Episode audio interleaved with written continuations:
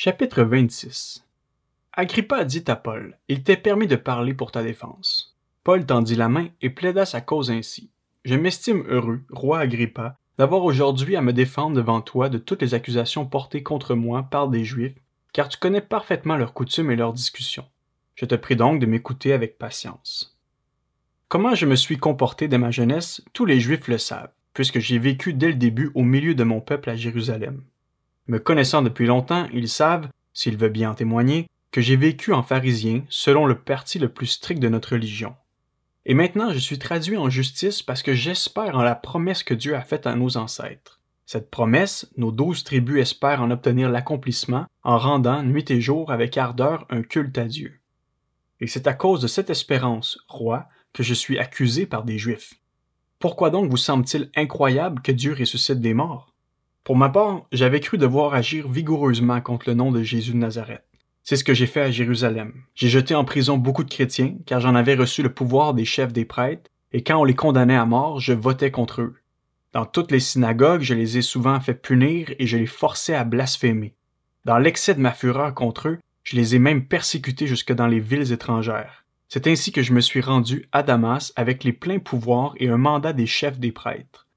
Vers le milieu du jour, roi, alors que j'étais en chemin, j'ai vu resplendir autour de moi et de mes compagnons de route une lumière venant du ciel plus éblouissante que le soleil. Nous sommes tous tombés par terre et j'ai entendu une voix qui me disait, en langue hébraïque, Saul, Saul, pourquoi me persécutes-tu? Il te serait dur de te rebeller contre les aiguillons. J'ai répondu, Qui es-tu, Seigneur? Et le Seigneur a dit, Je suis Jésus, celui que tu persécutes.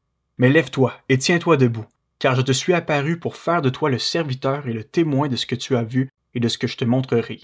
Je t'ai choisi du milieu de ce peuple et des non-juifs vers qui je t'envoie. Je t'envoie leur ouvrir les yeux pour qu'ils passent des ténèbres à la lumière et de la puissance de Satan à Dieu, pour qu'ils reçoivent par la foi en moi le pardon des péchés et une part d'héritage avec les saints. C'est pourquoi, roi Agrippa, je n'ai pas résisté à la vision céleste. Aux habitants de Damas d'abord, puis à ceux de Jérusalem, dans toute la Judée et aux non-juifs, j'ai annoncé qu'ils devaient se repentir et se tourner vers Dieu en adoptant une manière d'agir qui confirme leur changement d'attitude.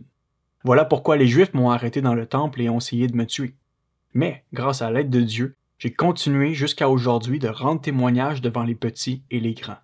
Je ne dis rien d'autre que ce que les prophètes et Moïse ont déclaré devoir arriver, que le Messie souffrirait, qu'il serait le premier à ressusciter et qu'il annoncerait la lumière au peuple juif et aux non-juifs. Alors qu'il parlait ainsi pour sa défense, Festus dit à haute voix Tu es fou, Paul, ton grand savoir te fait déraisonner.